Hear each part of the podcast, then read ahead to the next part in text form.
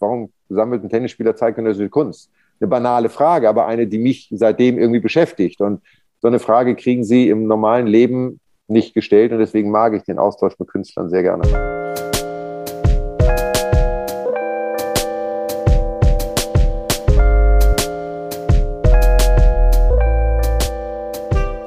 Herzlich willkommen zu Folge 11 von Extrem dumme Fragen, dem Podcast über Kunst und die Welt. Mein Name ist Niklas Bolle. Und mich nennt man Sebastian Spitz. So ist es. und unser heutiger Gast ist der ehemalige Tennisprofi, Wimbledon und Olympiasieger Michael Stich. Nach dem Ende seiner Tenniskarriere hat Michael Stich die Kunst für sich entdeckt. Angefangen hat alles mit einer Basquiat-Ausstellung und zwei Semestern Kunstgeschichte. Heute umfasst Stichs Kunstsammlung fast 200 Werke.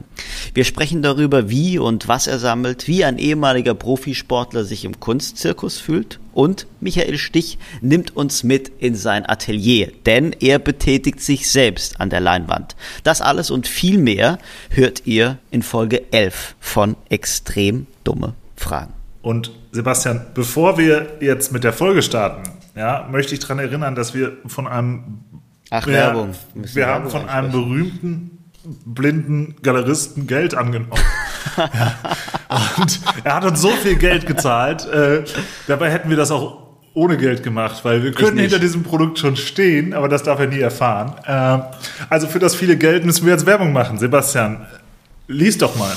Also, ja, sehr gerne. Äh, ihr habt es gehört, bevor es losgeht, wollen wir euch den Supporter dieser Folge vorstellen. Es ist Misa, die Messe in St. Agnes.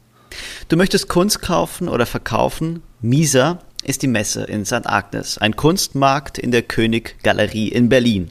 Auf über 1000 Quadratmetern findest du vom 10. bis 22. August Werke von etablierten und aufstrebenden Künstlerinnen und Künstlern wie Josef Beuys, Rosemarie Trockel oder die von uns sehr geschätzte Johanna Dumé. Alles natürlich auch online. Schaust dir an auf www.misa.com Art. Fantastisch, Sebastian. Und ja, fandest du, fandest es gut? Jetzt starten wir mit der Folge. genau. Viel Spaß.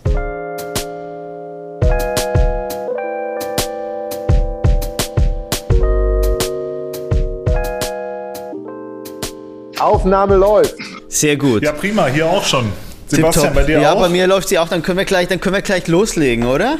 Würde ja, ich sagen, nachdem wir uns jetzt schon. Wir voll rein. Ich ja. bin gespannt. Ja, ja. Also. Witzigerweise, wir haben eben schon festgestellt, ähm, dass äh, Sebastian äh, Spät und mich und uns trennen so gut zehn Jahre und äh, dass ich voll in die Tennis 80er, 90er äh, Kohorte reinfalle und äh, der Sebastian etwas weniger. Wie ja, alt das, sind Sie denn? Äh, ich bin äh, 39, ja. Also ich bin da so richtig äh, voll rein. Äh, 1991 war Sebastian, wie alt? Äh, da bin ich gerade geboren. Also ich bin im Jahr ihres großen Sieges sozusagen ähm, auf die Welt gekommen. Was ein gutes Jahr. Ja, verbindet, ja. Das ist die, das Erste, was uns verbindet. Äh. Aber äh, das Schöne ist ja, dass wir heute nicht den naja, automatisch schon immer, aber wir haben heute in erster Linie nicht den ehemaligen Profisportler eingeladen, sondern den Kunstsammler und selbst Kunstschaffenden ja. Michael Stich. Deswegen wollen wir heute auch nicht über die Vergangenheit, sondern über die Gegenwart sprechen. Und das gibt mir die Möglichkeit, etwas mehr mitzusprechen heute auch. genau. Ähm, ja, und äh, das erste Überraschende, was uns Niklas und mir bei der Vorbereitung aufgefallen ist, dass Sie, Herr Stich, nach Ende Ihrer Profisportlerkarriere ähm, es für richtig gehalten haben, Kunstgeschichte zu studieren. Und ähm, für mich ist es gar nicht so naheliegend und ich habe mich gefragt, was, was sie davon, was sie davon erwartet haben von was diesem mich dazu getrieben hat, oder? Weil man sagt ja, es gibt ja diesen schönen Spruch irgendwie, die äh, die erste Generation äh, baut ein Vermögen auf, die zweite Generation verwaltet das Vermögen und die dritte Generation studiert Kunstgeschichte.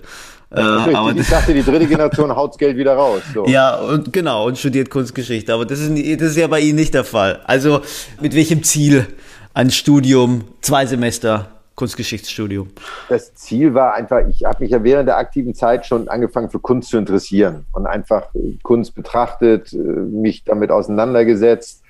Und äh, es ist ja auch über die Jahre dann hin zu meinem Hobby geworden. Also wo andere vielleicht sagen, ich bin Fan eines Fußballvereins oder ich gehe gerne in die Natur radeln, ist halt das Thema Kunst und die Auseinandersetzung mit der Kunst in jeglicher Form etwas, was mich heute sehr interessiert, aber auch damals schon sehr interessiert hat. Und nach der aktiven Zeit als Leistungssportler hat man natürlich immer diese Frage, war es erfolgreich, was machst du danach? Meine, das ganze Leben fängt ja dann erst an. Also da geht's ja erst los, normalerweise mhm. mit 30.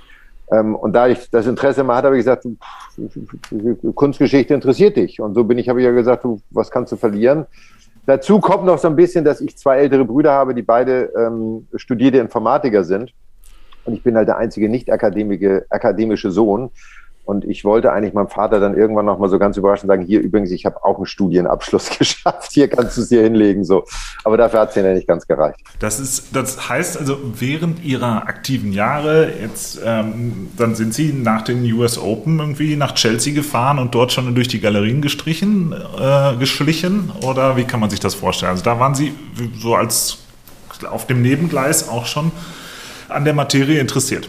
Absolut. Also man hat ja während beim Grand Slam klar hat man seine Trainingsphasen, man hat seine Matches, Matchtage logischerweise, aber man hat ja auch trotz allem relativ viel Freizeit, auch wenn man sich fokussieren muss. Man muss ja auf seinen Job fokussiert sein.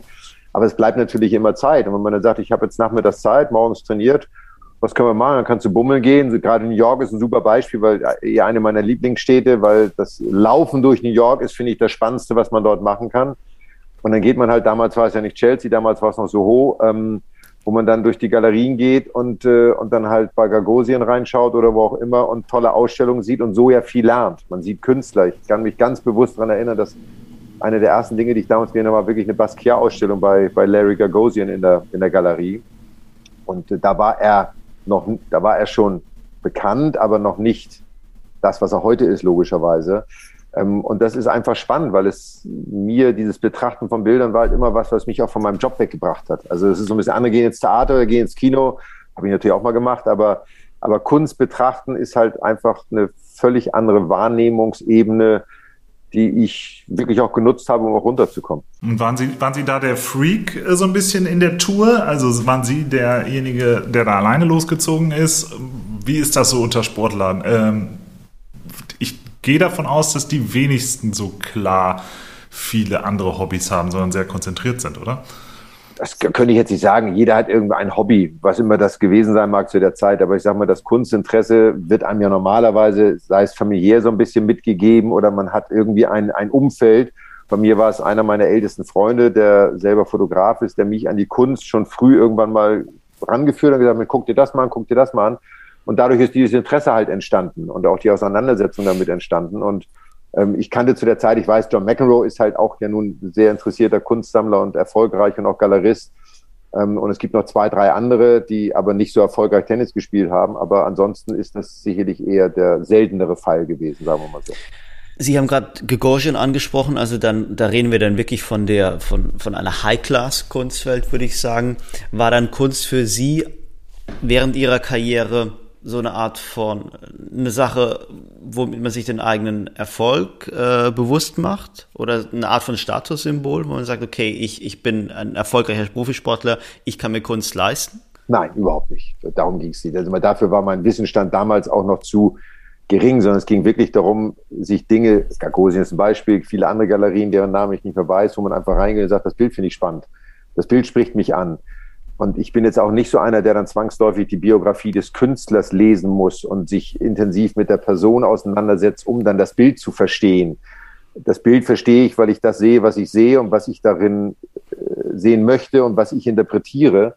Ähm, bei manchen Künstlern ist es sicherlich auch notwendig, den, den, die Biografie so ein bisschen zu kennen. Meine, Joseph Beuys ist ja ein sehr gutes Beispiel. Da spielt es natürlich schon eine etwas übergeordnete Rolle. Aber ansonsten ging es immer um Gefallen oder nicht gefallen. So. Und dann am Anfang auch wirklich äh, erstmal Ausstellung besuchen, erstmal so herantasten an die, an die bildende Kunst, an, an Malerei, an, an, an Galerien. Auch festzustellen, was mag ich? Mag ich mhm. darstellende mhm. Kunst im Sinne von figurative Malerei? Mag ich abstrakte Malerei? Mag ich Ähm, angefangen früher habe ich mein erstes Bild, was ich mir gekauft habe, war in Düsseldorf bei einer Galerie Paffrath. Es war ein, ein Landschaftsgemälde, wirklich alte Schule eines Düsseldorfer Malers. So fand ich total großartig, so eine Winterlandschaft. Hat mich total angesprochen. Ähm, und das habe ich auch sehr, sehr lange behalten. Irgendwann habe ich es dann wieder verkauft. Und alleine das zu wissen, was mag ich, was mag ich nicht, was mag ich in der zeitgenössischen Kunst, so. Und das dauert. Ne? Also man geht ja nicht immer rein und sagt, das finde ich gut, so, sondern man sieht auch von einem Maler zehn Bilder und sagt, die acht finde ich doof und die zwei finde ich gut. Und dann auch zu fragen, warum ist das jetzt so? Weil ich mag ja eigentlich den Künstler, aber ich muss deswegen ja nicht zwangsläufig jedes Bild mögen. Die große Frage ist natürlich, haben Sie sich damals bei Gagosian einen äh, Basquiat einpacken lassen? Oder Chance verpasst. Einer, einer meiner großen Fehler, dass ich das nicht getan habe.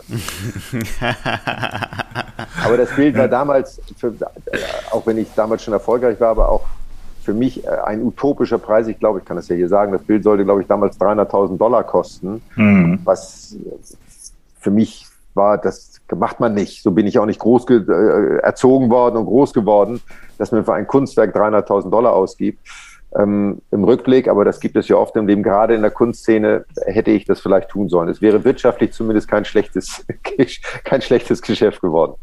Ja. Aber berichten Sie doch mal über Ihren Einstieg in, in das Kunstsammeln oder über den ersten Kunstkauf. Sie haben gerade angesprochen Düsseldorf. Ähm, ist für mich jetzt auch nicht naheliegend, warum denn Düsseldorf und warum nicht London beispielsweise. Ähm, und aber trotz allem ist ja auch, wenn man in Düsseldorf Kunst kauft, ist es ja eine gewisse Hürde die man da nehmen muss. Oder man muss sich ja, schätze ich mal, einen Ruck geben, weil äh, im Regelfall ist Kunst ja nicht billig. Nein, es ist äh, genau die Abwägung erstmal sagen. Warum kaufe ich Kunst? Am Anfang ist es ganz klar so, ich möchte ein Bild an der Wand hängen haben, was ich mag, was ich schön finde. Punkt. So. Man denkt dann in dem Moment darüber nach, wie lange habe ich das, verkaufe ich es mal wieder oder was heißt sammeln? Das ist ja nun auch die Definition des Sammlers, ist ja auch sehr unterschiedlich zu interpretieren, würde ich jetzt mal behaupten. So. Ja. Ähm, und wie gesagt, dieser Freund, dieser Fotograf, der mich an die Kunst rangeführt hat, ist jemand, der sehr abstrakte Kunst mag. Und einer der ersten Künstler, mit denen ich mich beschäftigt habe, war damals Imi Knöbel, der nun auch noch in Düsseldorf saß oder mhm. lebt. So. Und, äh, und das ist auch eine Form der Kunst, die ich damals sehr mochte, weil sie halt etwas ganz geradlinig, ganz klar, vorgegebene Formen, ähm, Farbflächen. Das war etwas, was mich sehr angesprochen hat, weil es einfach zu greifen war in dem Moment für mich. Und, äh, und da gab es dann irgendwann einen Galeristen über einen Kontakt, der saß wiederum in Berlin, der hat aber den Künstler vertreten. Und irgendwann ist halt so, man, so wie es manchmal ist, man schleicht um so ein Bild dann gefühlt 20 Mal rum und, und guckt es sich und guckt sich das Bild dann nochmal an, bis man sich dann irgendwann entscheidet, mal damals ja D-Mark 10.000, 15.000 D-Mark für ein Bild auszugeben, was für mich trotzdem in dem Moment einfach irre viel Geld war, weil man ja auch nicht, noch nicht so viel wusste, dass man, was heißt das in der Zukunft? Also was mache ich damit irgendwann? So, was passiert damit so? Ja. Ähm, also diese mhm. Überwindung war definitiv da. Können Sie sich, weil Sie jetzt gerade von Überwindung gesprochen haben, können Sie sich erinnern damals, was, was dieses Kunstwerk, was es für Sie war? Also ähm, Jetzt habe ich bei der Vorbereitung gelesen, dass sie dieses erste Kunstwerk, das sie damals gekauft haben, in 1991 äh, später wieder verkauft haben. Äh, aber ich gehe davon aus, dass sie es damals nicht als Geldanlage gekauft haben. Äh, was hat das denn für sie bedeutet? Also war es, war es einfach ein Dekoobjekt oder? Nein, es war, also Kunst ist für mich ja keine Deko, sondern wenn ich mich vor ein Bild setze, auch bei ja. zeitgenössischer Kunst, abstrakter Malerei, versuche ich ja eine Emotion eines Bildes mitzunehmen. Es geht mir genauso, wenn ich selber male, ähm, versuche ich ja das, was ich in Emotionen habe, in dem Moment durch Formsprache, wie immer die aussieht, durch Farbigkeit, die Wahl der Farben irgendwie zu transportieren, dass ich etwas zum Ausdruck bringe. Und das ist etwas, was ich, wenn ich mir ein Bild angucke, natürlich aufnehme. So bei mhm. so einer Landschaftsmalerei sehe ich ganz klar, da sind Bäume, da ist ein Fluss, da ist eine Person, da ist ein Haus. Das ist einfach strukturiert und einfach schön zu finden oder nicht schön zu finden. Dazwischen gibt es, glaube ich, wenig. Bei abstrakter Malerei oder zeichnender Kunst ist es natürlich extrem vielschichtig, weil ich sage mal, ein schwarzes Quadrat ist halt ein schwarzes Quadrat. Den einen mhm. spricht es zwar an, den anderen nicht, aber Sie können zehn schwarze Quadrate nebeneinander hängen, die sehen trotzdem, wenn sie von unterschiedlichen Künstlern sind, irgendwie alle anders aus. Aber da bringen Sie ja Voraussetzungen mit, die meiner Meinung nach ganz vielen Menschen fehlen. Und ohne sie jetzt in, in eine Reihe da stellen zu wollen, aber wenn ich an andere Profisportler denke, vorrangig an, an Profifußballer, äh, da würde ich sagen, dass, dass die ein anderes Kunstverständnis haben als sie jetzt, Herr Stich. Und das ist das, dass bei denen Kunst in erster Linie so habe ich das zumindest jetzt häufig schon festgestellt, ein Erfolgs, eine Erfolgsinsignie ist oder auch einfach ein Dekoobjekt. Also woher kam denn schon dann in den frühen 90ern ihr ähm, Kunstverständnis, das ja schon ein sehr professionelles Kunstverständnis damals schon war? Ja, aber ich glaube, da macht man sich keine Gedanken drüber. Ich glaube, das ist so, ich, ich versuche mal Vergleich aus dem das ist wie, warum machen Sie den Podcast? Ja und sie haben Gründe, das zu tun. Und die werden sich abheben von anderen Menschen, die auch Podcasts machen, die wiederum andere Beweggründe haben. Ja. Meine Betrachtung der Kunst, glaube ich, ich habe einen sehr guten Freund aus Österreich, einen Künstler Hubert Scheibel, also auch einer der, der bekannteren, neben Herbert Brande, aktuell noch äh, zeitgenössischen Künstler aus Österreich. Der fragte mich beim Abendessen mal, sag mal, ich habe mir immer die Frage gestellt, wie kommt ein ehemaliger Tennisspieler dazu, zeitgenössische Kunst zu sammeln? Also überhaupt eine Beziehung. Was, was passiert da? ich habe da natürlich nie drüber nachgedacht. In die Richtung geht ja auch Ihre Frage so ein bisschen. Ja. Und ich glaube, bei mir ist einfach so, ich war auf dem Tennisplatz ein, ein, ein kreativer Spieler. Ich habe den Raum, in dem ich mich bewegt habe, für meine Kreation genutzt. Und ich glaube, so betrachte ich auch Kunst und so sehe ich das auch, wenn ich selber male. Es gibt einen vorgegebenen Raum, in dem etwas passiert. Und dem, was dort passiert auf der Leinwand, sind ja keine Grenzen gesetzt es ist alles erlaubt. Es gibt nichts, was man nicht tun darf, was ja auch die Malerei und die Kunst zeigt. Und äh, das betrifft natürlich die Betrachtung genauso. Und ich finde nichts schlimmer, als wenn Sie in ein Museum gehen und äh, Sie setzen sich einen Kopfhörer auf und dann ist dann ein Kunsthistorik, der Ihnen erklärt, was der Künstler genau bei dem Bild versucht hat zum Ausdruck zu bringen. So. Das mag manchmal interessant sein, weil es vielleicht den Horizont erweitert. Das finde ich immer extrem schwierig, wenn es Künstler sind, die schon seit vielleicht 50 Jahren tot sind, wo keiner mehr weiß, was wollte der eigentlich sagen, weil ich habe mich mit dem nie unterhalten. Mhm. Das ist reine mhm. Interpretation und die möchte ich selber vornehmen und mir nicht aufzwingen lassen. Mhm. mhm. Und ist das Thema bei Ihnen, Sie sind ja jetzt dann wirklich schon Jahrzehnte dabei, ist das Thema mehr und mehr eskaliert oder ist es ein konstanter Begleiter? Also wird es, wird es heftiger? Sind Sie, äh, hat so ein bisschen die Sammelsucht auch über die Jahre zugeschlagen? Nein, also das wird eher weniger. Ähm, das liegt aber nicht daran, dass das Interesse für die Kunst geringer wird, überhaupt nicht. So, das Interesse wächst immer noch weiter, sich auch mit Neuem zu beschäftigen. Es ist eher die Frage, warum sammelt man irgendwann 100, 200, 300 Bilder, die man irgendwo im Keller stehen hat, den größten Teil davon? Was macht man damit, wenn man irgendwann mal 75 ist? So, dann kann man zwar sagen, ich habe eine tolle Kunstsammlung aufgebaut, aber wofür? So. Und es besteht mehr und mehr entsteht das Bedürfnis, so gut wie möglich auch mit den Bildern leben zu können, die man irgendwie hat und auch leben zu wollen. Und nicht eine Sammlung zu haben, nur um des Sammeln Willens, das beinhaltet ja der Sammler oder be, belastet den Sammler ja sowieso irgendwie immer. Die, die es leisten können, bauen sich dann eigene Museen, damit sie das dann wiederum zum Ausdruck bringen können. Das kann ich nun mal nicht ähm, und würde ich auch nicht wollen. Aber ähm, von da ist das schon so eine, es gibt immer noch Sachen, die ich total spannend finde, wo ich mir auch ein Bild kaufe aber ich wandere, ich bin eigentlich ein Freund von großformatigen Bildern. Ich liebe großformatige Arbeiten, die man leider Gottes meistens nicht hängen kann. Das wechselt jetzt gerade zu kleinformatigen Bildern eher, weil im Kleinformat oft sehr viel mehr passiert, aber sie auch hängbar sind und ich damit einfacher leben kann. Das heißt, Sie trennen sich auch äh, ab und an von Arbeiten? Ich habe mich auch schon von Arbeiten getrennt, aus den unterschiedlichsten Gründen, aber ich, da, da, auch das war ein Prozess. Das war jetzt ein Prozess mhm. von, ich sage jetzt mal, 30 Jahren, auch irgendwann loslassen zu können und zu sagen, mh, hm, also das hing zum Beispiel zum Teil damit zusammen, dass meine Frau, ähm, äh, als wir uns kennenlernten, das ist jetzt auch schon fast 20 Jahre her, keinerlei Interesse für zeitgenössische Kunst hatte. Und als sie meine ersten Werke, und ich weiß nicht, ob Sie die Werke von Knöbel kennen, ähm, oder auch Günter Förg logischerweise, die sehr minimalistisch abstrakt sind, sage ich jetzt mal, ja. Farbflächen, die hat sie gesehen und gedacht, was ist das denn?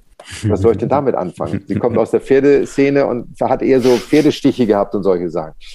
Und da gibt es so zwei nette Geschichten. Irgendwie eine, als wir umzogen, rief sie mich irgendwann an und sagte, Mensch, ich habe hier so einen schwarzen Kasten irgendwie, der ist so sieben, acht Zentimeter hoch und so ein kleines Viereck, 20 mal 20. Wo ist denn der Deckel dazu? Dann habe ich gesagt, du hast das jetzt nicht in der Hand. Oder sagt sie, doch, sage ich, das ist ein Blinky Palamo. Du kannst sie noch nicht einfach, da gibt es keinen Deckel für. Das ist ein Bild, ein Kunstwerk.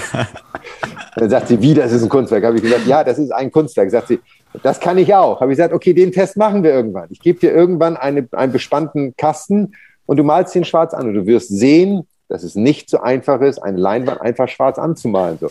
Das war so ein Running Gag und dadurch ist sie aber so ein bisschen zu der zeichnerischen Kunst gekommen und hat da auch mehr Freude dran, wesentlich mehr Freude dran, dass wir auch gemeinsam auf, auf Messen gehen und auch mal in Ausstellungen gehen.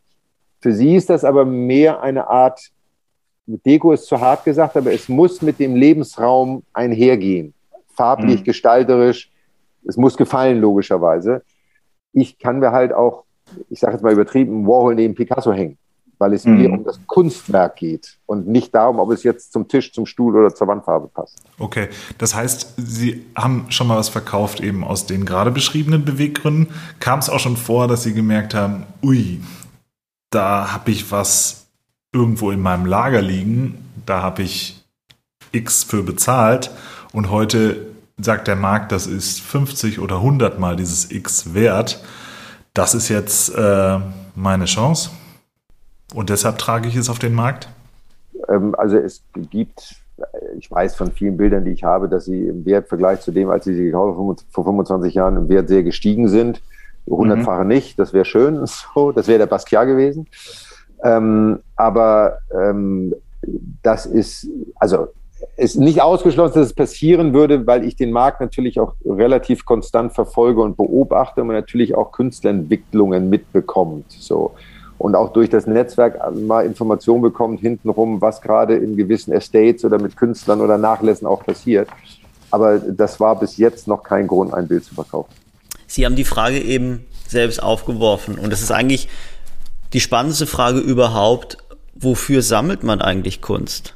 Das ist die Frage, die sich eine Sammlerin oder ein Sammler ja stellen muss. Wofür? Nee, wofür nicht? Ich glaube, also ja, stellen sich vielleicht auch manche, die den Hintergrund haben, dass sie es vielleicht auch weitergeben wollen, dass sie ähm, vielleicht auch etwas erhalten wollen im kulturellen Sinne, also ja. Kunstwerke. Aber wenn ich sie nicht habe, hat sie tendenziell irgendjemand anders. Gehe ich mal von aus so.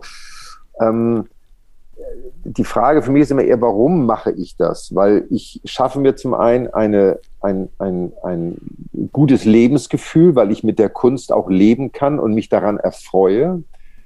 Ich schaffe mir auf der anderen Seite eventuell einen wirtschaftlichen Faktor, dass ein Kunstwerk mal steigt und das auch als Anlageform funktioniert.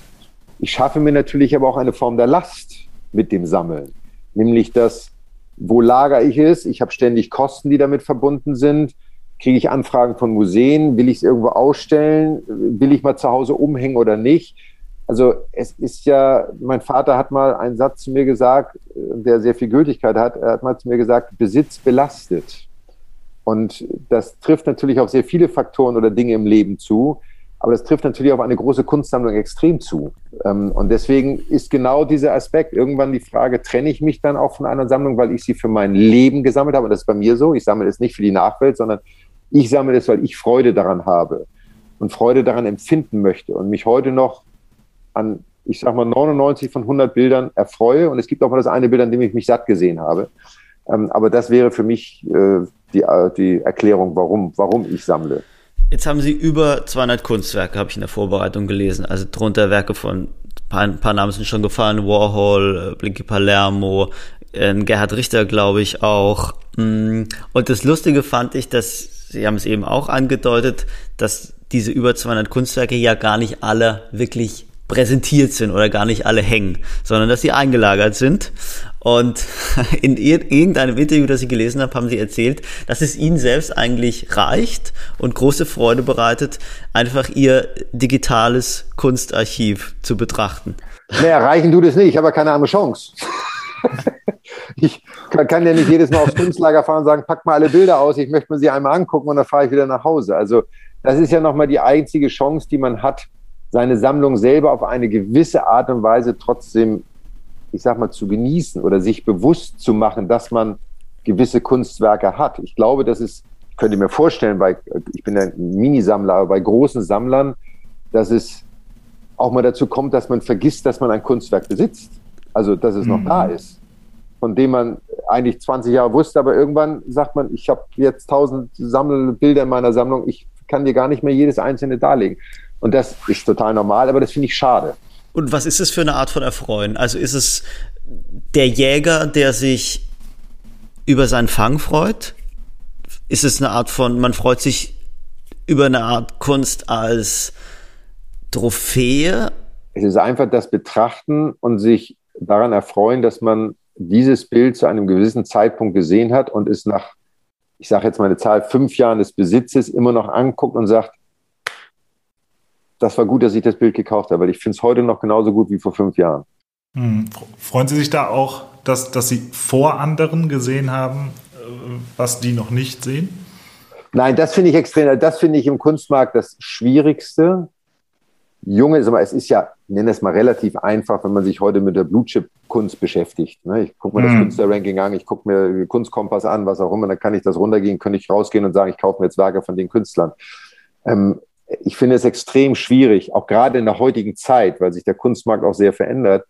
Ähm, ich finde es extrem schwierig, junge Künstler zu entdecken, die, und da kommen wir die Definition, Qualität haben. Das ist ja sehr subjektiv. Im Moment gibt es ja sehr viele Künstler, die sehr figurativ malen. Es gibt sehr viele Künstler aus dem afrikanischen Raum, auch aus dem arabischen Raum, die extrem gehypt werden was wiederum der Kunstmarkt ist, was nicht zwangsläufig was mit der Qualität der Kunst immer zu tun haben muss. So. Und deswegen finde ich das wahnsinnig schwierig. Und ähm, dann in Ausstellungen zu gehen, das sind ja Galerien, die auch wirklich junge Künstler fördern und pushen und sowas. Ähm, das mache ich, aber das, das fällt mir schwerer, dann auch ein klares Bild zu bekommen, ehrlicherweise. Aber Sie haben doch sicher eine eigene Definition von guter Kunst. Ja, aber ich kann jetzt, also was ich vorhin sagte, ich kann mir einen Künstler angucken und kann von dem zwei Bilder gut finden und acht nicht gut finden. Deswegen kann ja. das in meinen Augen trotzdem ein guter Künstler sein. Mhm. Es kann aber auch genauso umgekehrt sein. So, ähm, Würden Sie das mal festmachen für uns? Also was ist Ihre Definition von guter Kunst? Und dann gerne im zweiten Schritt, was ist denn ein guter Künstler oder eine gute Künstlerin? Naja, das, der gute Kunst ist erstmal ein Kunstwerk, was mich anspricht, wo ich davor stehe und ich bin eingenommen, ich bin gefangen. So, mhm. Ich kann das mal an einem Beispiel festmachen. Ich war viele Jahre jetzt her auf, auf der Kunstmesse in Köln und habe bei einer Galerie ein Bild von Karl Otto Götz gesehen. Äh, einer der führenden Künstler aus dem Informell damals und äh, auch toll, sehr minimalistisch mit seinen äh, Rakelmalerei. Und ich habe dieses Bild aus 100 Metern Entfernung gesehen und das hat mich so fasziniert und angesprochen, dass ich da hingehen musste. So. Ähm, Jetzt gibt es von dem Künstler aber auch andere Arbeiten, die mich nicht so ansprechen. Aber dieses Bild hat etwas zum Ausdruck gebracht, wo ich eingenommen von war. Und das macht für mich ein gutes Kunstwerk aus. Also geht es um emotionale Berührung sozusagen.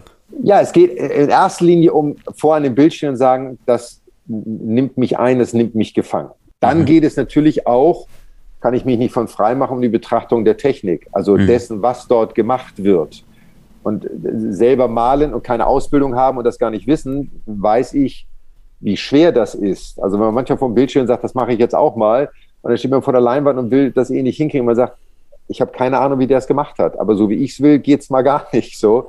Von daher ähm, ist dieses selber malen relativiert auch sehr oft eine Einschätzung, ob etwas handwerklich gut ist oder nicht gut ist. Und es geht dabei nicht um, wie viele Punkte hat jemand auf eine Leinwand gemalt, so, sondern es geht immer um das Gesamtbild dessen, was dort dargestellt wird zwischen auch Handwerk. Ich, ich schätze, meine, mein, mein größter Künstler aller Zeiten ist der Caspar David Friedrich. So, das ist ja nun mein Hero, auch wenn das mit zeitgenössischer Kunst nichts zu tun hat. Aber das ist halt, er hat genau das geschafft. Eine unglaubliche Handwerklichkeit zu der Zeit mit einer unfassbaren Emotionalität in seinen Bildern. Mhm. Und das in der zeitgenössischen abstrakten Kunst ist natürlich viel schwieriger, erstmal diese Emotionalität zu schaffen.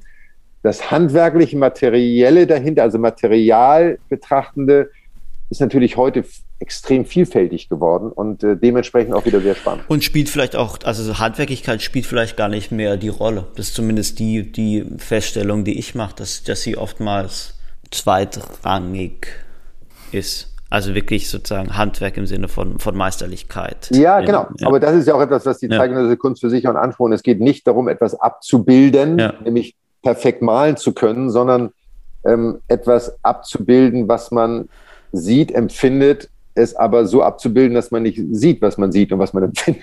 Aber ich fand, ich, ich habe diese Frage nach, was für Sie eine gute Künstlerin oder ein guter Künstler ist, deshalb gestellt oder finde Sie deshalb so interessant, weil, also ich habe, kurz zur Info, ich habe selbst Malerei studiert und für mich hatte als ich selbst noch Kunst gemacht habe, Kunst immer etwas mit Verausgabung zu tun, immer was mit Hingabe zu tun. Und ähm, irgendwie habe ich da immer so eine Nähe zu Sport gesehen, was da ja auch um Verausgabung, Hingabe ähm, geht. Und jetzt haben wir ja hier das Glück, dass wir einen Profisportler und selbst Kunstschaffenden haben. Und vielleicht können Sie das mal irgendwie ähm, für, für mich erklären, ob es da für Sie eine Verbindung gibt zwischen Künstlerinnen und Künstlern und Sportlerinnen und Sportlern. Naja, es gibt, es gibt, es gibt für mich zwei Aspekte. Es gibt einmal, also mein Sport war beinhaltet, ich hatte einen Platz, ich hatte Linien und in diesem Raum, in dem ich mich bewegt habe, konnte ich tun und lassen, was ich wollte, um erfolgreich zu sein, logischerweise. Ja. Und das beinhaltet ein hohes Maß an Kreativität, aber diese Kreativität war bei mir persönlich immer abhängig von meiner Emotionalität. Mhm. Gut drauf war, wenn ich emotional äh, stabil war, dann habe ich mein bestes Tennis gespielt, wenn mich irgendwas aus der Bahn geworfen hat und ich sauer war, unzufrieden war, dann habe ich nicht gut gespielt. So. Aber das lag an mir und das ist für mich sehr vergleichbar mit einer, nehmen wir mal eine Leinwand. Es ist ein vorgegebener Raum, in dem ich tun und lassen kann, was ich will. Wenn ich mich in einem emotionalen Zustand befinde, der fröhlich, freudig, aufgeregt ist, dann wird das sich wahrscheinlich in der Farbigkeit, in der Darstellung eher widerspiegeln, als wenn ich deprimiert und frustriert und sauer bin. So kann ich selber bei meinen Bildern teilweise auch sehen. Ähm, und das verbindet diese beiden. Beides gibt die Möglichkeit, den Emotionen Ausdruck zu verleihen. Im Sport hat es immer ein direktes Ergebnis, nämlich Sieg oder Niederlage. Das hat es in der Kunst halt nicht. in der Kunst kommt so oder so ein Bild zustande, wenn ich es als Maler selber gut finde, ist das Hauptziel erstmal erreicht, weil das ist ja mein ursprüngliches Credo, sagt, mir muss das Bild selber gefallen. Wenn es mir nicht gefällt, die Frage, ob es jemand anders gefällt. Und dann hat man immer noch den zweiten Betrachter, dem es ja im besten Fall auch noch gefallen soll, auf was ich aber keinen Einfluss habe. Da kann ich ja nichts zu beitragen. So. Deswegen glaube ich aber, je authentischer man ist in dem, was man tut, und das ist im Sport so, das ist im Leben, in der Medienwelt so, das glaube ich in der Kunst auch so, je authentischer man ist, umso besser wird das, was man macht.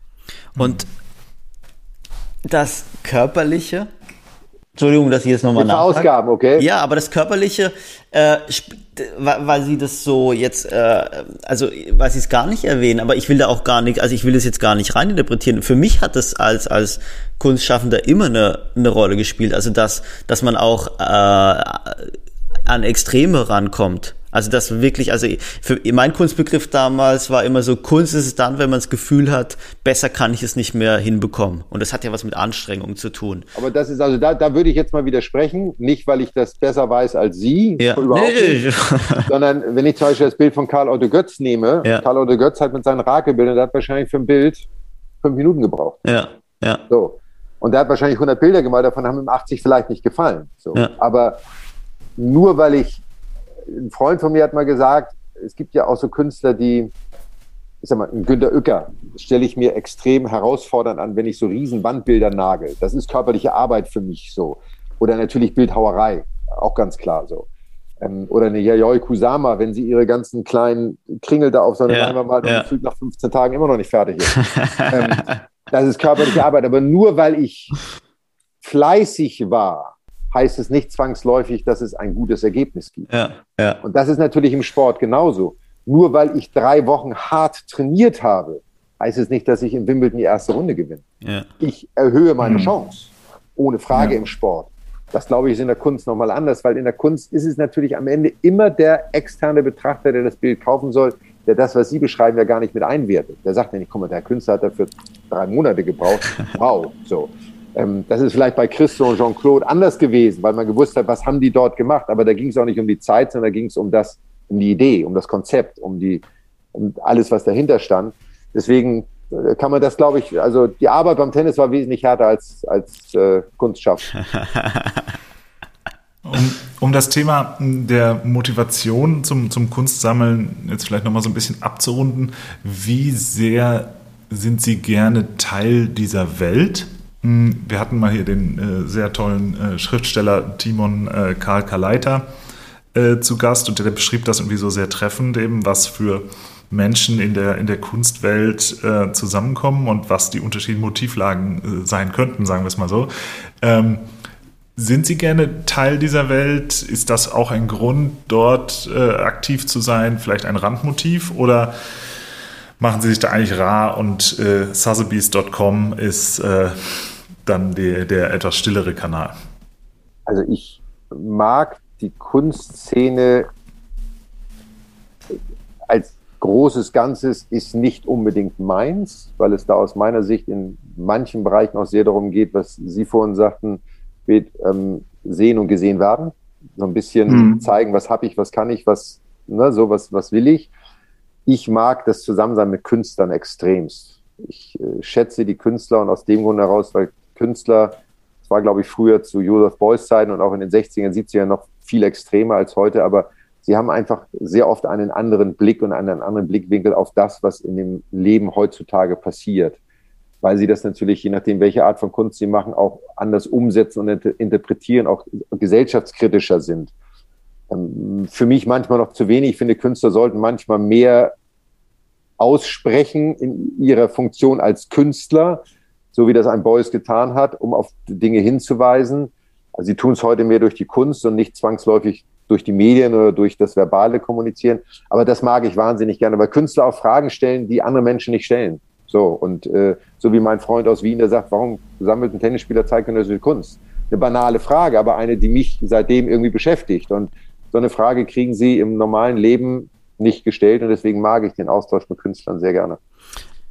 Sie haben mal gesagt in einem Interview, das ich zur Vorbereitung gelesen habe, dass Sie selbst noch ein bisschen, dass Ihnen selbst noch ein bisschen leid tut, dass Sie noch nicht das handwerkliche Zeug besitzen, um völlig ausdrücken, ausdrücken zu können, was ihnen durch den Kopf geht und was sie vielleicht in der Welt kritisieren wollen oder was sie wirklich aussagen wollen.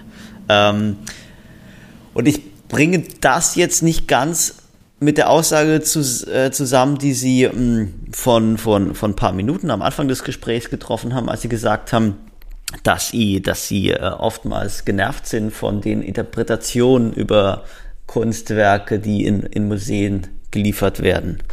Ähm, und jetzt haben Sie gerade so ein bisschen erzählt, was Sie sich von Künstlerinnen und Künstlern wünschen. Also, was ist es denn für eine Erwartung, dass Kunst, wenn sie gesellschaftskritisch, äh, gesellschaftskritisch ist oder wenn sie sich mit der, mit der, mit gesellschaftlichen Zuständen auseinandersetzt, was Kunst machen kann oder machen sollte? Erstmal soll Kunst äh, den Menschen widerspiegeln, der die Kunst erschafft. Mhm. Und seine Gedankenwelt und seine Wahrnehmung dessen, was ihn beschäftigt und was ihn umtreibt. Ähm, ich finde, Joseph Beuys ist ein, immer wieder in vielen Bereichen ja ein, ein, ein Beispiel, ähm, der einfach seine Position als Künstler genutzt hat und gesagt hat, ich muss nicht gesellschaftskonform in der jetzigen Phase sein, sondern ich kann Dinge ansprechen, die mir als Person einfach missfallen sei es Sozialsysteme, sei es Umwelt, was auch immer das ist. Was ja heute durch Internet, Twitter, Instagram, was auch immer alles auf diese Art heutzutage gemacht wird. Ja.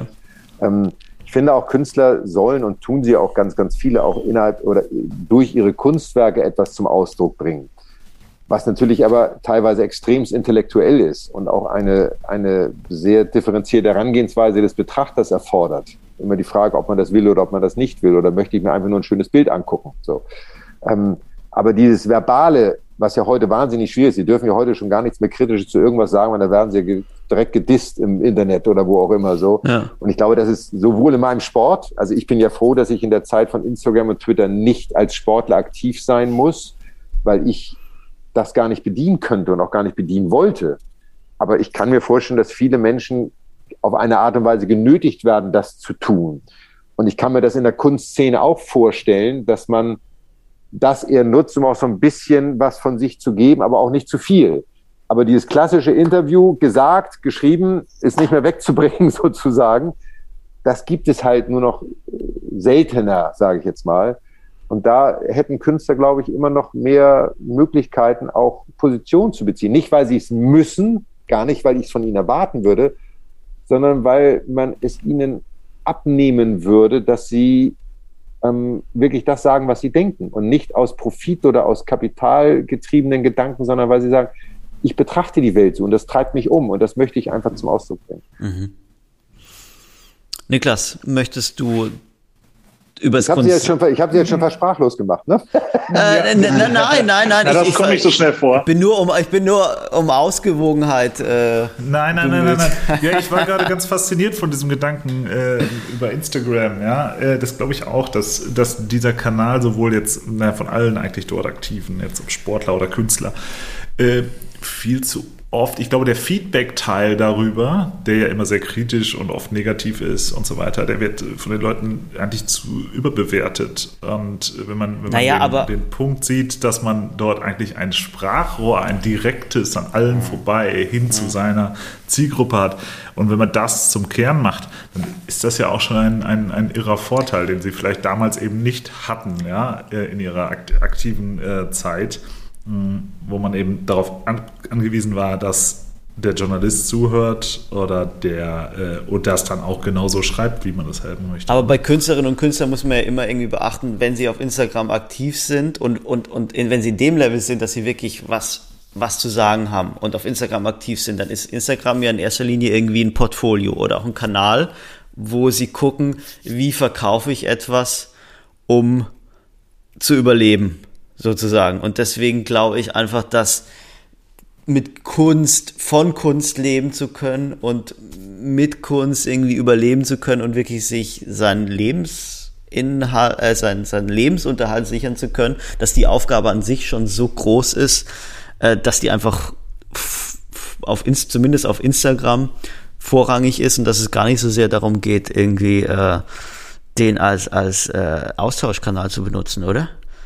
Also ich, da bin ich völlig bei. Ich glaube, als Künstler, gerade jetzt in den letzten, letzten zwei Jahren auch, ähm, zu leben und seinen Lebensunterhalt zu verdienen, ist wahnsinnig schwierig und herausfordernd. Und das ist aber auch so ein bisschen wie im Sport. Es gibt wahrscheinlich tausende von Tennisspielern, die Talent haben, aber die mhm. vielleicht nicht zur richtigen Zeit den richtigen Coach, den richtigen Manager, den richtigen Mentor oder wen auch immer getroffen haben. Ich glaube, so ist es in der Kunstszene auch, weil ich je älter ich werde, umso mehr bin ich davon überzeugt, all diese Bereiche hängen in erster der Kunst auch extrem aus meiner Sicht, ist trotzdem ein, ein Geschäft, was von menschlichen Beziehungen lebt. So. Und ich kann einen Künstler toll finden, wenn ich ihn kennenlerne und ihn total unsympathisch, also ich kann sein Werk toll finden, wenn ich ihn kennenlerne und ihn total unsympathisch finden würde, würde ich mir das Bild nie kaufen. Egal wie großartig das Bild finde. So. Und umgekehrt würde ich vielleicht von einem Künstler ein Bild kaufen, wo ich sage, das ist okay, so, aber ich finde den Künstler super sympathisch und würde sagen, aber aus dieser Beziehung heraus hat das Kunstwerk, Kunstwerk für mich auch noch eine andere Bedeutung, weil ich den Menschen dahinter auch noch wiederum sehe. So. Und deswegen ist Kunst, glaube ich, auch, auch das Galeriewesen, was ja auch extrem herausfordernd ist, auch ein, ein, ein, ein, ein People-Geschäft sozusagen, wie mittlerweile aus meiner Absolut. Sicht alles. Und ähm, es wird mehr und mehr durch Instagram, durch Internet am Ende immer mehr ad absurdum geführt, weil genau das nicht mehr stattfindet. Eine direkte Kommunikation zwischen Menschen, Sympathie, Antipathie. Äh, all diese Faktoren auch im Geschäftsleben ähm, werden, glaube ich, immer wichtiger, je weniger sie stattfinden. So. Aber gibt es Künstlerinnen und Künstler, die Sie echte Freunde nennen?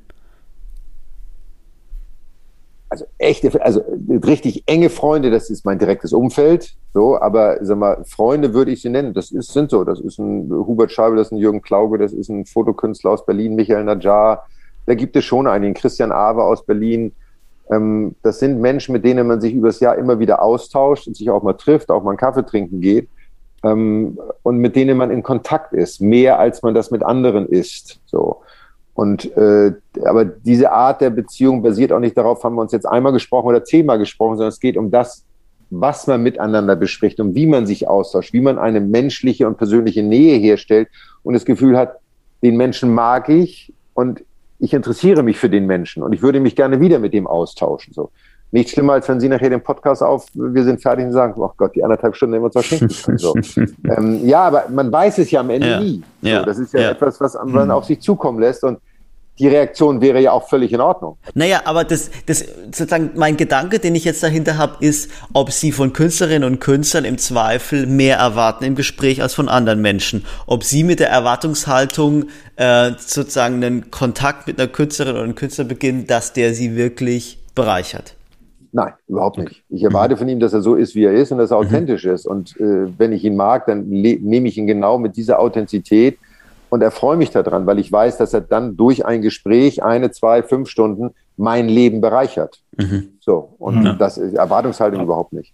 Aber ich habe jetzt verstanden, dass Sie schon gerne vorher die Menschen kennenlernen, bevor Sie sich ein, ein, eine Arbeit, äh, Arbeit kaufen. Ähm, so richtig Trennung zwischen Werk und Autor, das äh, ist, ist nichts für Sie. Also das muss Ihnen. Das stimmt nicht. Dann habe ich das falsch verstanden. Nee, nee ich habe gesagt, wenn das dazu kommt, mhm. dann kann es sein, dass man, wenn man den Menschen dahinter nicht mag, ein gutes Kunstwerk nicht kaufen würde und umgekehrt. So. Aber bei den meisten Kunstwerken habe ich ja nicht die Chance, den Künstler kennenzulernen. Das heißt, ich muss mich auf das Kunstwerk beschränken, aber ich kann deswegen weder sagen, ob ich den Künstler mag, mögen würde oder den Menschen oder ob ich ihn nicht mag. Von daher mhm. ist es dann ja ein neutrales Gemälde. So, ich finde es trotzdem immer spannend, von Werken, die ich besitze und die ich erwerbe, auch die Chance zu haben, den Künstler kennenzulernen. Also das ist etwas, was ich schon versuche zu tun, ähm, einfach weil mich der Mensch interessiert. Schlicht und ergreifend. Und gar nicht jetzt seine Ansicht, warum er den Strich da macht oder den Punkt da oder was er mit dem Werk gemeint hat, sondern weil mich der Mensch hinter dem Bild interessiert. So. Und äh, ich bin bis jetzt ehrlicherweise noch nie so gewesen, dass ich rausgekommen und gesagt habe, was, was ein Idiot und ich verkaufe Werk morgen sofort wieder. Also das ist mir noch nie passiert. Machen Sie sich manchmal Gedanken darüber, was für ein Mensch Kaspar David, Kaspar David, Fried, äh, Kaspar David Friedrich möglicherweise gewesen ist oder was für ein Mensch Josef Beuys möglicherweise gewesen ist? Ja, über Josef Beuys kann man es ja, sag mal, man, ja, kann man sagen. Man, man, ja, man kann was sich angucken und Videos ja. und, und, und Filme und so, aber das beschreibt natürlich nicht den Menschen im Privaten, wenn er dann beim Bier oder bei einer Tasse Kaffee sitzt. Wobei ich glaube, dass Josef Beuys schon generell ein sehr authentischer Mensch war. Ich glaube, der hat sich nicht wirklich verstellt, so auch wenn er die Klaviatur der medialen Darstellung sehr gut beherrscht hat, mit Sicherheit zu der Zeit schon.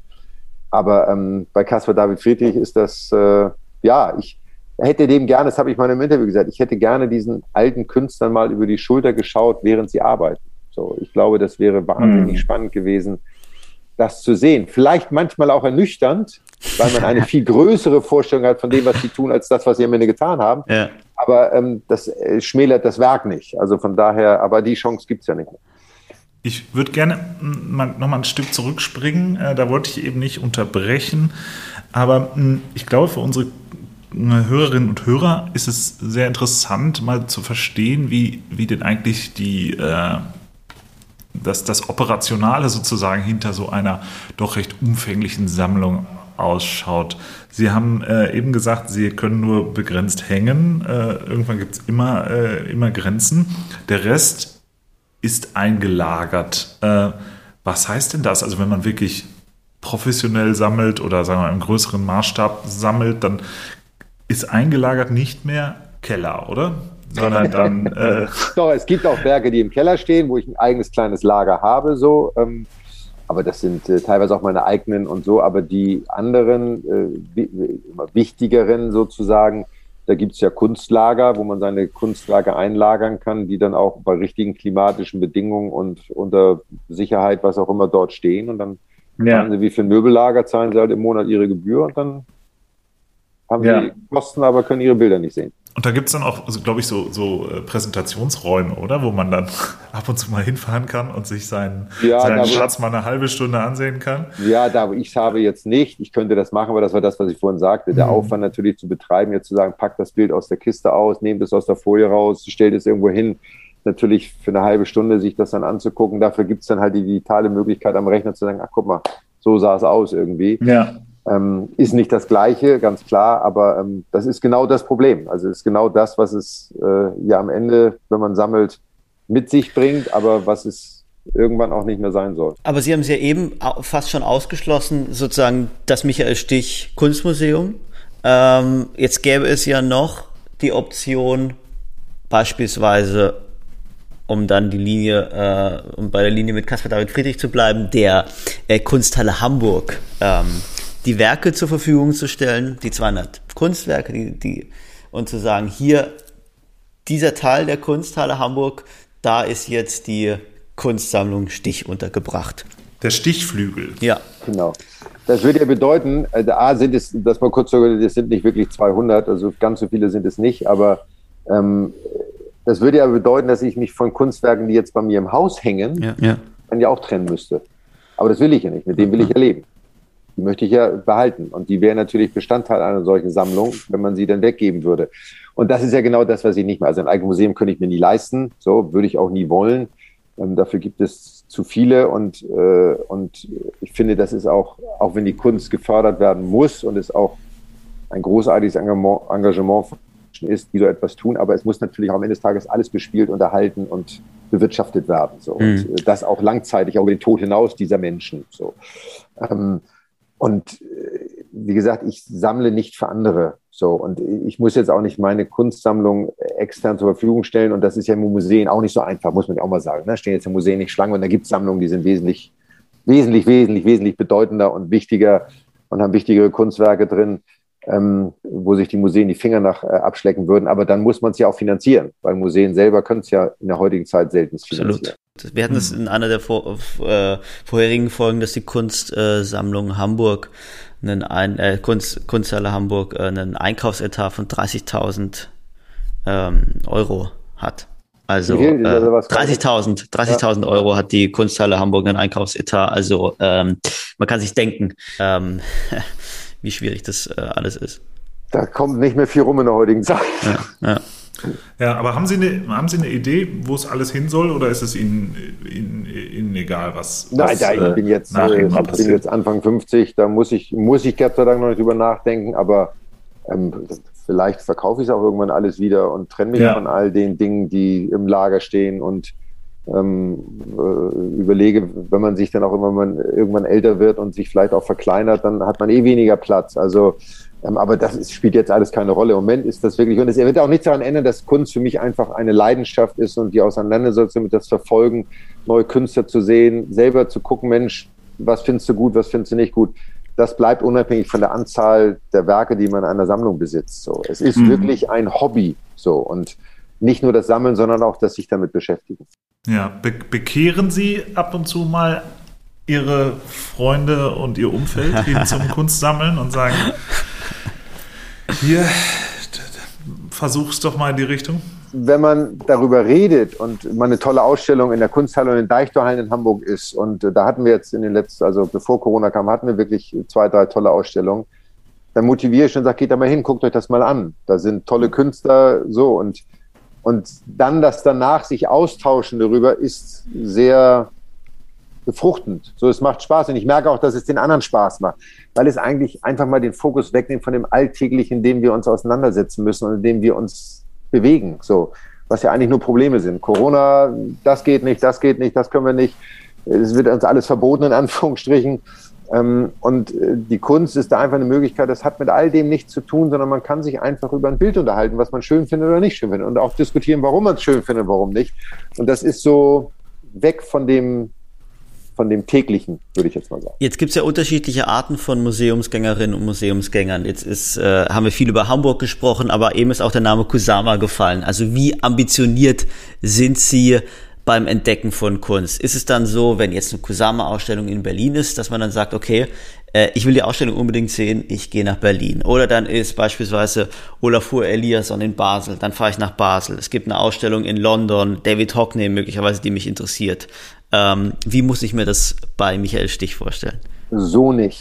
Also ich bin keiner, der der Kunst zwangsläufig hinterherreist. Also wenn es etwas ist, was mich absolut interessiert oder ein Künstler, der mich absolut fasziniert und interessiert, dann würde ich das wahrscheinlich tun.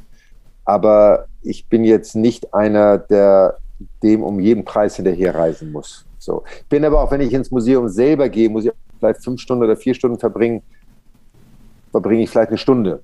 So, also bleibt zwar auch vor Werken stehen, die mir gefallen, aber ich verweile jetzt nicht vor Bildern, von mhm. denen ich weiß, dass sie mir nicht gefallen. Ja. Nur um sagen ja. zu können, ich habe da vor eine Viertelstunde gestanden und ich habe es immer ja. noch nicht verstanden. So.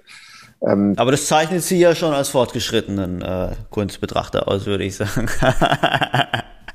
Aber da bin ich auch mir selbst gegenüber ehrlich. Ich muss mir nichts angucken, was mir nicht gefällt. So, und dann kann ich auch dran vorbeigehen. Anders gefragt, gibt es Pflichttermine im äh, jährlichen äh, Kunstzirkuskalender für Sie? Also beispielsweise die Art Basel, die jetzt wieder im September stattfindet, oder die Freeze in London oder, oder irgendwelche Kunst. Ja, die Art Cologne war halt immer eigentlich, finde ich auch im November, glaube ich, statt. Würde ich jetzt nicht besuchen unter diesen Bedingungen, ja. wie sie sind. Ähm, Basel war ich auch ein paar Mal, ähm, ist halt immer sehr aufwendig und Basel ist auch riesig, muss man sagen. Mhm. Also da muss man immer noch zwei Tage verbringen. Und, und das ist dann das, was Sie eingangs fragten.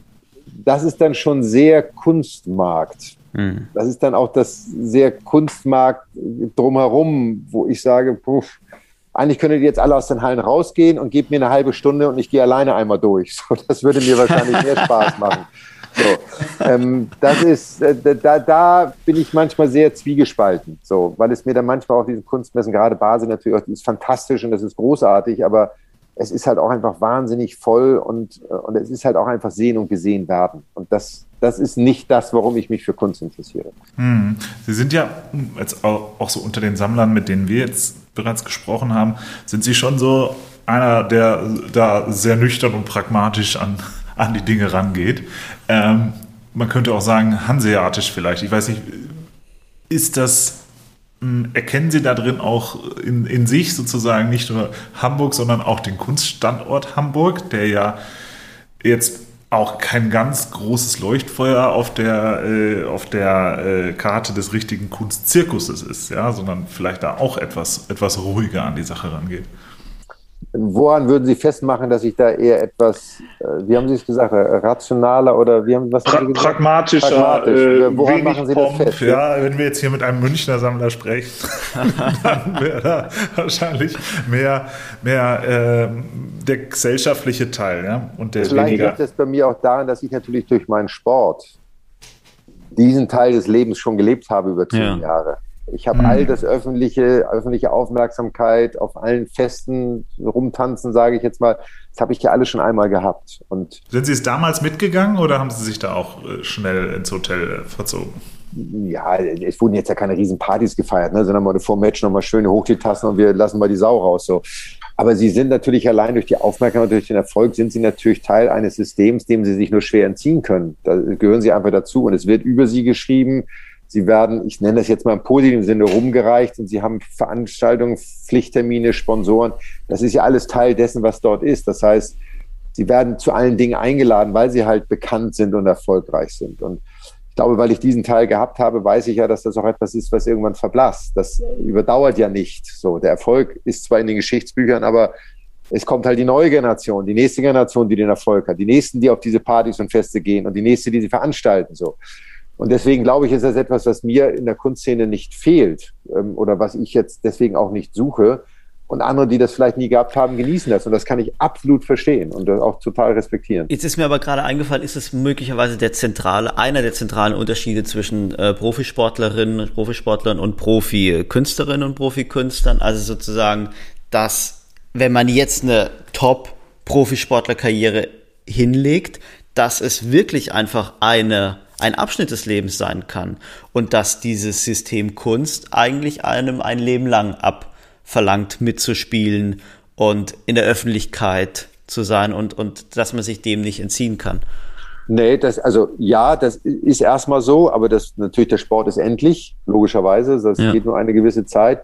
Aber als Künstler muss ich das ja nicht tun. Also ich sag mal, ein Gerhard Richter muss ja nicht noch mit, mit Anfang 80 malen. Er könnte ja auch schnell mit 70 sagen können, ich mag nicht mehr, ich will nicht mehr. So. Er macht das mit Sicherheit, weil er immer noch wahnsinnig viel Freude dran hat und er noch mhm. was bewirken oder, oder etwas malen möchte, was er noch nicht gemalt hat. So. Ähm, aber er hat die Möglichkeit, das in dem Alter auch zu tun. Ich könnte mit 80 nicht sagen, ich möchte noch mal Wimbledon spielen und gewinnen. Das wäre schwierig so. Ähm, und von daher ist das ja trotz allem, der Künstler ist ja nicht gezwungen, das zu tun. Äh, ich gehe immer davon aus, er tut es, wenn er nicht davon sein Leben finanzieren muss und davon wirklich abhängig ist. Aber nehmen wir jetzt mal die Erfolgreichen, die tun es, weil sie es tun wollen und nicht, weil sie es tun müssen. Hm. Wir haben jetzt ja schon den, den Sammler Michael Stich, äh, glaube ich, umfänglich kennengelernt.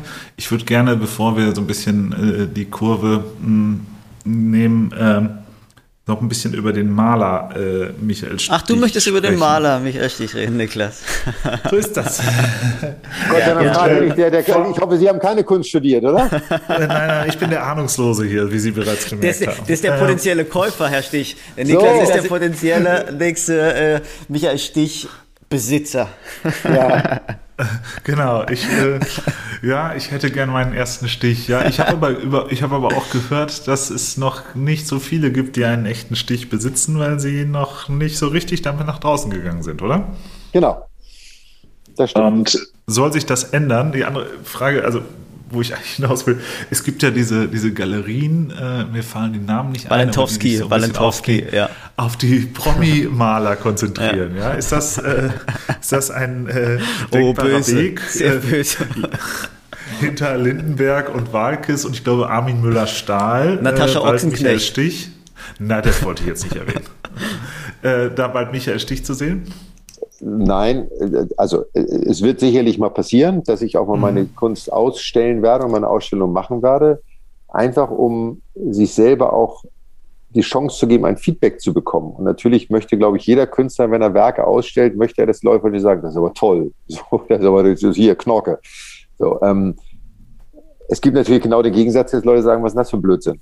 So, und äh, man muss halt, wenn man das macht, bereit sein, mit beiden leben zu können. Das habe ich natürlich durch meinen Sport auch gelernt ich musste natürlich sowohl mit Sieg als auch mit Niederlage umgehen. Es gab keine Alternative, weil ich ja nicht wusste, dass ich bei jedem Match, was ich spiele, gewinnen werde, sondern ich musste akzeptieren, dass es einfach Tage gibt, wo es nicht läuft.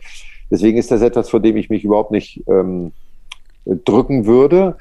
Es muss halt der richtige, selbst empfundene Zeitpunkt sein, wo man sagt, jetzt mache ich das und jetzt habe ich Lust dazu. So. Und der wächst über Jahre. Und äh, da gibt es genügend Drähte und Kontakte zu überlegen, was der richtige Weg ist, das zu tun. Aber ich möchte ja nicht, also der Name spielt natürlich eine Rolle, da kann man sich überhaupt nicht von frei machen, ganz selbstverständlich.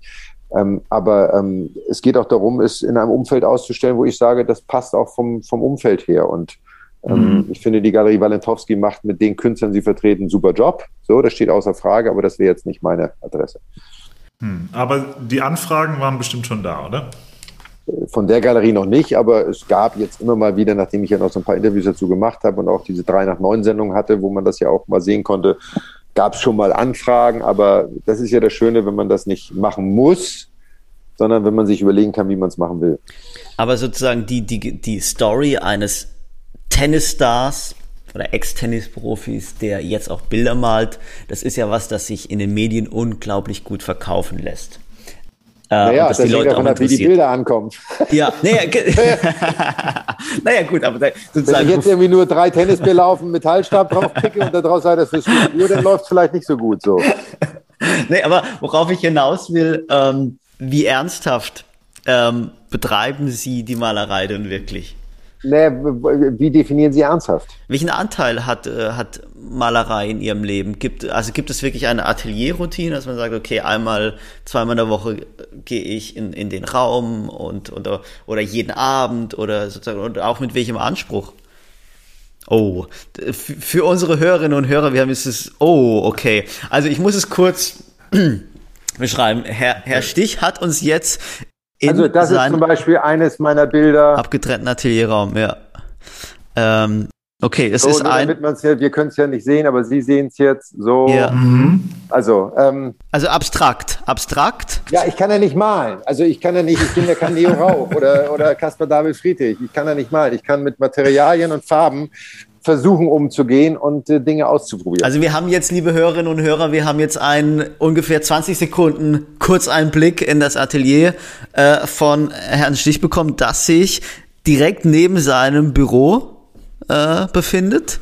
Also, es sieht so aus, als wenn Sie da wirklich permanent ähm, Nein, permanent bin ich da nicht. Also bei ja. mir hängt das auch wieder, und kommen wir wieder auf das, was wir vorhin schon mal irgendwann hatten, es hängt auch von der Emotionalität ab. Also es geht für mich nicht darum, was, glaube ich, bei Künstlern, das müssten Sie natürlich viel besser ja. beurteilen und sagen können, ein Künstler sagt, das ist mein Job, ich gehe morgens um 8 ins Atelier und ich gehe nachmittags um 16 Uhr nach Hause. Jetzt ja. mal ganz, ganz plastisch formuliert. Ja, so. Ein bürgerlicher Künstler. So, ja, bei mir hängt das ja, bei mir ist natürlich die emotionale Verfassung extrem, wie kreativ bin ich? Habe ich einen kreativen Ansatz? Habe ich was? Und das kann mal sein, dass ich sieben Tage in Folge was male, weil ich gerade ja. Idee und etwas habe, was mich total an, anfasst und was mich beschäftigt. Kann aber sein, dass ich eine Woche gar nicht mal, weil ich mhm. einfach keine Idee habe. So, dann kann ich mich zwar von eine weiße Leinwand setzen oder vom Blatt Papier, aber das bringt mich dann ehrlicherweise auch nicht weiter. So.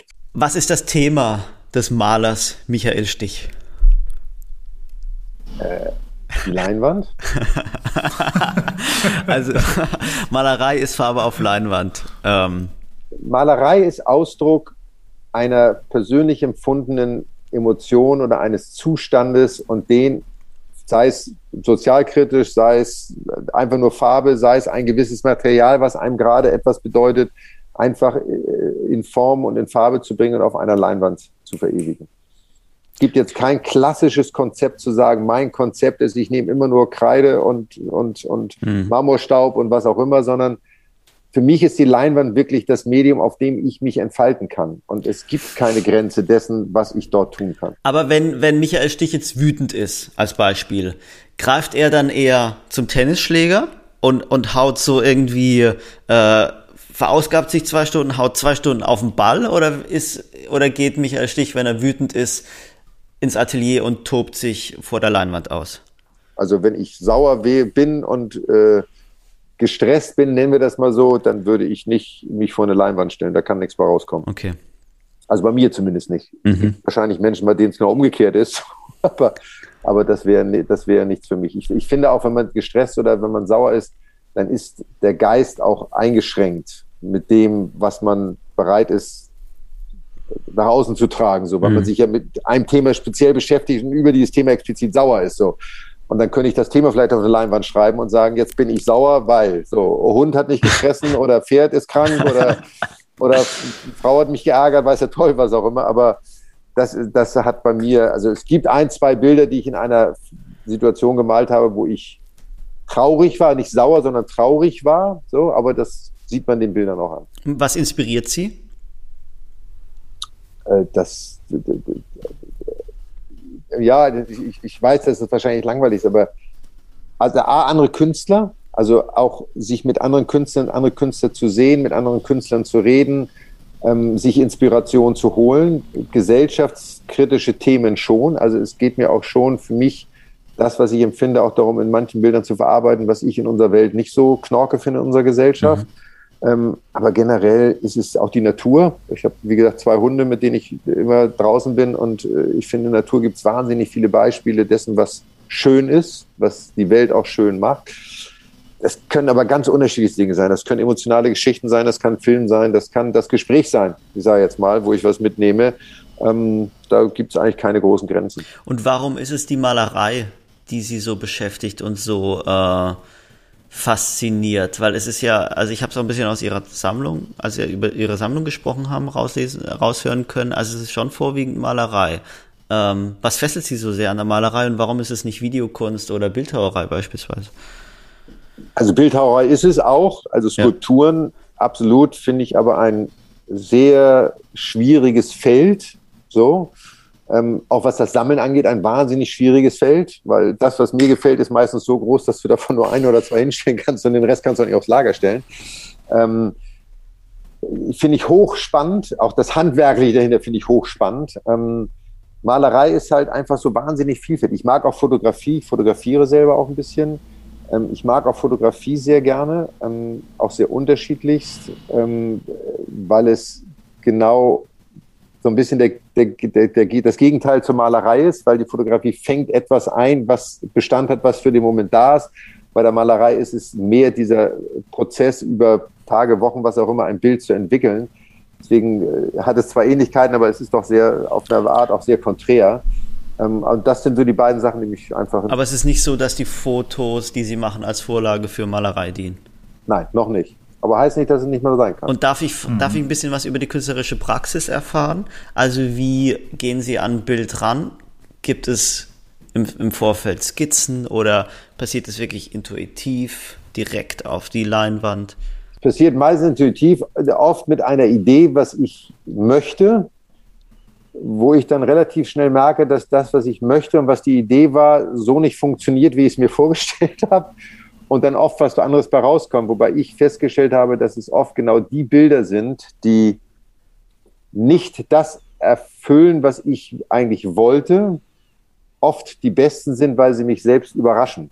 Dass das, was dabei rausgekommen ist, eigentlich viel besser ist als das, was ich mir vorgenommen hatte und was ich umsetzen wollte. Das war ein komplizierter Satz jetzt, ne? Ich hab's, ich hab's verstanden. Ich weiß nicht, wie es ja, nicht ist. Wir müssen Niklas ja. fragen. Niklas, was hast ja, du denn gedacht, als du die Bilder von mich als dich gesehen hast?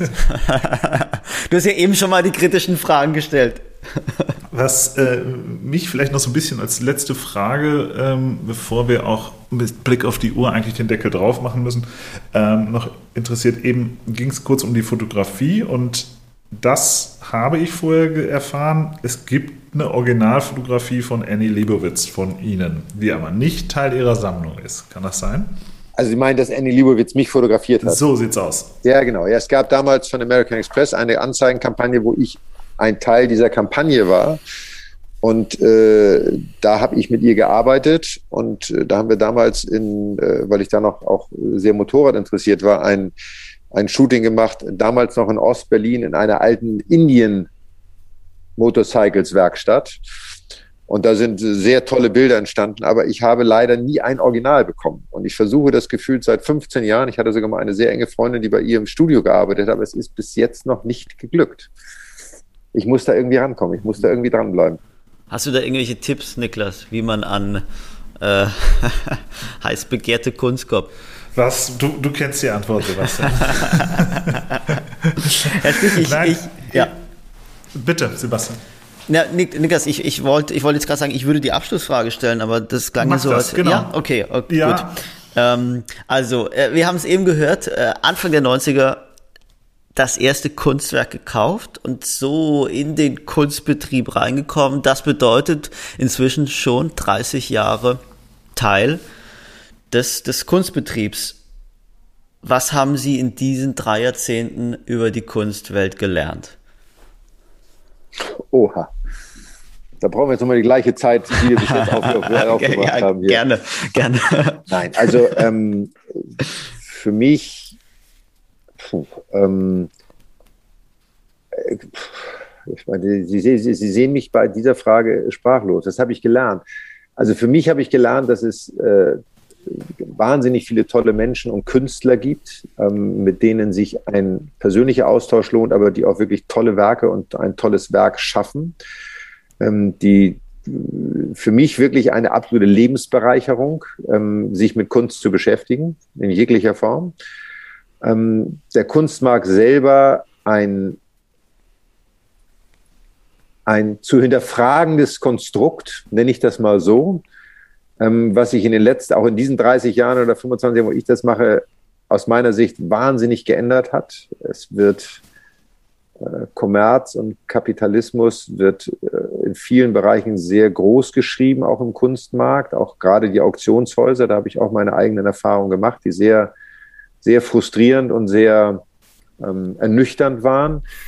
Ähm, aber alles in allem kann ich, glaube ich, sagen, jedem, der sich für Kunst interessiert, es ist allemal wert, sich der Kunst zu öffnen und sich damit auseinanderzusetzen, weil es ähm, anders als viele andere Dinge im Leben etwas ist, was man auch für sich machen kann, wo man selber mit sich und seiner Kunst sein kann. Und man muss nicht immer alles erklären. Wir haben, ich habe sonst gesagt, wir müssen im Leben immer alles erklären, uns für alles rechtfertigen. Wenn ich ein Bild gut finde, finde ich es einfach gut. Und ich muss nicht erklären, warum das so ist, sondern ich kann einfach sagen, ich finde es gut. So, das finde ich manchmal sehr bereichernd Mhm. im Leben und macht das Leben manchmal ein bisschen einfacher. Da war jetzt vieles drin, wo man hätte noch mal einhaken können, wo man noch mal tiefer einsteigen könnte. Ja, und bevor, äh, bevor Sebastian später es tut, greife ich jetzt hier ein und sage, äh, an dieser Stelle, sonst müssen wir noch mal einen zweiten Teil machen. Äh, das, äh, Nachdem, ne, die, aber- nachdem die große erste Ausstellung kommt. In jedem Genau. Fall. Das ist hiermit fest, fest versprochen, oder, Herr Stich? Ist, ange ist angekommen. gut. Das ist auch das Konzept, dass wir am Ende immer noch irgendwelche, äh, irgendwelche aufdringlichen Sonderwünsche haben. Irgendwelche, irgendwelche Versprechungen abgeben ne? oder abgeben müssen sozusagen. Aber bis dahin sagen wir für Folge 1 ähm, des Gesprächs mit äh, Michael Stich herzlichen Dank. Vielen, das war, vielen Dank, Äh, ja. Das war sehr, sehr interessant, sehr tiefgehend. Ähm, Ein Gespräch, und, bei dem äh, ich auch wirklich sehr viel nochmal gelernt habe. Muss ich, muss ich wirklich sagen. Und das passiert nicht alle Das passiert Tage. wirklich nicht alle Tage. Nee, in, mein, in meinem Alter passiert es nicht mehr alle Tage. Genau, im hohen Alter, 91er Jahrgang. Nein, aber wirklich vielen, vielen Dank, dass Sie sich so viel Zeit für uns genommen haben. Es hat sehr viel Spaß gemacht und Niklas hat äh, das Vergnügen, die Schlussformel zu sprechen. Ja, ich sage auch nochmal Danke, bevor die Schlussform bekommt. Ja. Hat auch sehr viel Spaß gemacht. Und bis zum zweiten Teil. Danke, Michael Stich und Kat.